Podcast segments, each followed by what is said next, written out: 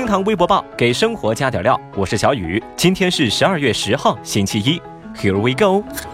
微博六十五万人关注。据教育部的消息，二零一九届全国普通高校毕业生预计将会达到八百三十四万人，再创新高。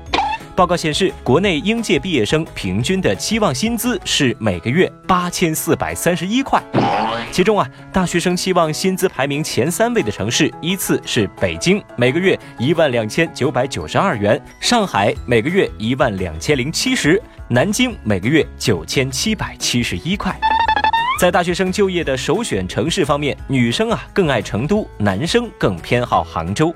看到这些数字呢，微博网友们不淡定了。有人一针见血地指出：“哎呀，孩子们要求太高了，理想很丰满，现实很骨感。”还有网友提醒到说：“想拿这些钱，还是得先看看自己能创造多大价值啊！”也有不少网友呢是晒出了自己目前的月工资，也是真的很实在了啊。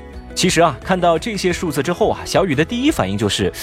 哎呀，这些应届毕业生们是不是对月收入这个概念有什么误解啊？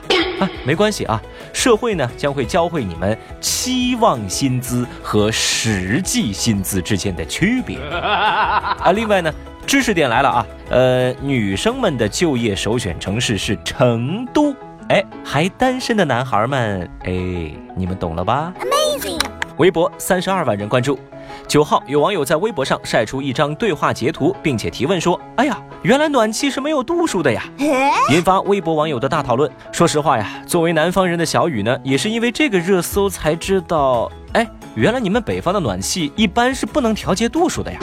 哎，在这儿呢，我就想请我们北方的朋友啊，来我们评论区赶紧给我们南方人普及一下关于暖气的知识啊。比如我就很好奇，这个暖气到底是气还是啥呢？呃，你们出门的时候都不用关暖气的吗？用暖气啊，这家里会不会很干燥啊？刚刚说一般暖气又不能调控温度，那如果太热了，你们会怎么办呢？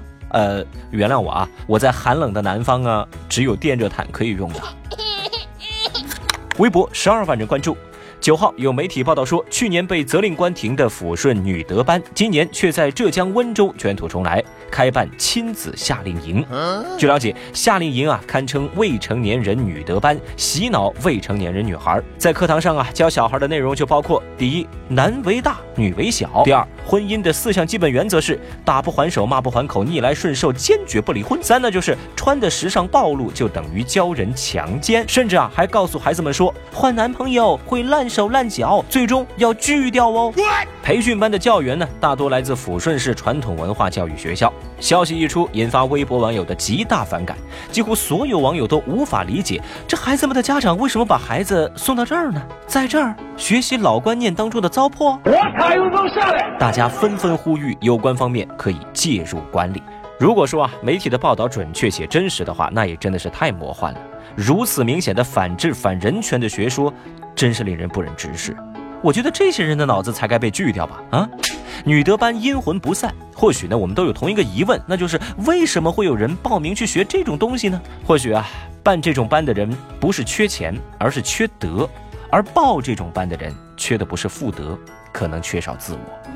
最后，我们再来看看九号微博热搜榜的其他情况。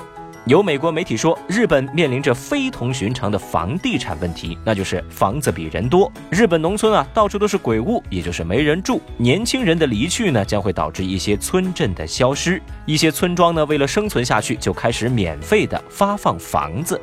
有八十六万微博网友注意到这个消息。九号有网友曝光疑似郑爽、张恒的结婚证，并且爆料说郑爽和张恒是在民政局领证了。有媒体就此求证郑爽的妈妈，对方直接回应说这是假的。消息呢引发一百五十九万微博网友的强势围观。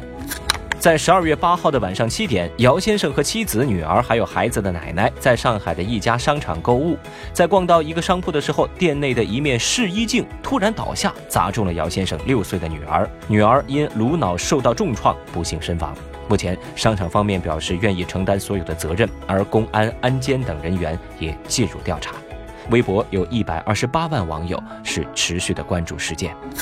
在八号，歌手张艺兴在某综艺节目当中点评冯提莫和 KK 张这组选手，认为呢他们的表现差强人意，但最终呢还是推荐了他们，被网友质疑啊节目当中有黑幕。对此，张艺兴回应说这是自己做的决定，导演组并没有逼他。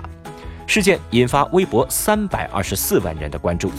九号，微博上传出消息说，演员贾静夫家暴一案的最新进展是，日本检方已经对蒋劲夫延长拘留十天，在十天内或和解或起诉，将会有结论。有一百三十九万微博网友关注此事。听堂微博报，下期节目接着聊。本节目由喜马拉雅 FM 独家播出。